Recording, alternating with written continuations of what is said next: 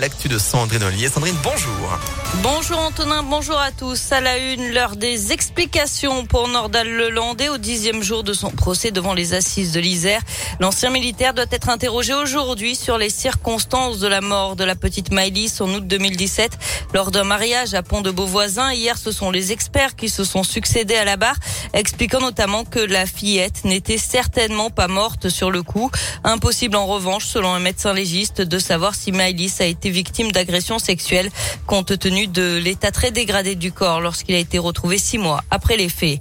Le procès de l'auteur présumé d'un incendie mortel à Lyon il y a trois ans, de nouveau reporté. L'homme a été arrêté en Tunisie où il doit être jugé.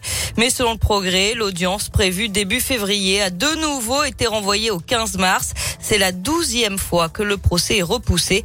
L'accusé est soupçonné d'avoir mis le feu à une boulangerie de la route de Vienne dans 8e arrondissement le 9 février 2019.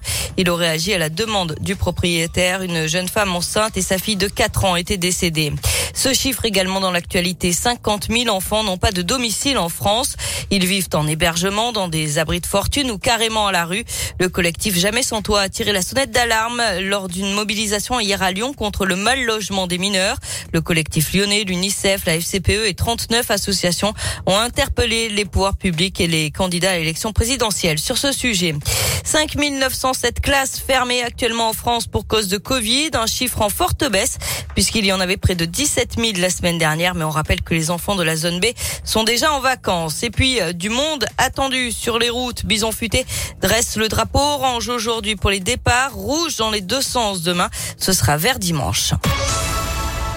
On passe au sport avec du foot et l'heure de la revanche a sonné. C'est presque un match couperé qui va se jouer pour l'OL demain soir à Dessine, dans un stade qui va retrouver son public et ce sans jauge sanitaire. L'Olympique lyonnais reçoit un gros morceau, l'OGC Nice.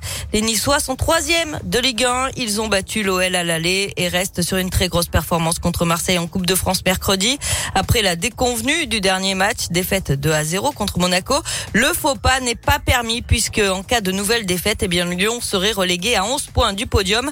Un podium qui, rappelons-le, reste toujours la priorité du club. En conférence de presse jeudi, le défenseur brésilien Enrique a expliqué ce qui peut changer la donne en faveur de l'OL demain soir. L'équipe de Nice est une belle équipe, mais il y a un esprit de revanche, ne serait-ce que par rapport au match aller. Également, je n'étais pas là, je n'étais pas lyonnais l'année dernière, mais euh, j'entends parler de ce dernier match de championnat l'an dernier où euh, on perd la troisième place très importante. Donc il y a, il y a un esprit, il y il y a un air de revanche que je sens dans le vestiaire. C'est important pour nous. On doit gagner. On a nos objectifs. Et puis, je pense qu'il va être important sur ce match-là, c'est la présence du public. On me parle d'un stade presque plein euh, samedi soir. Le public est important et on aura besoin d'eux lors de ce match. Vai ser muito importante para o nosso jogo de sábado. OL Nice, c'est donc demain soir à 21h à l'OL Stadium. Avant cela, il y a du basket de l'Euroleague ce soir.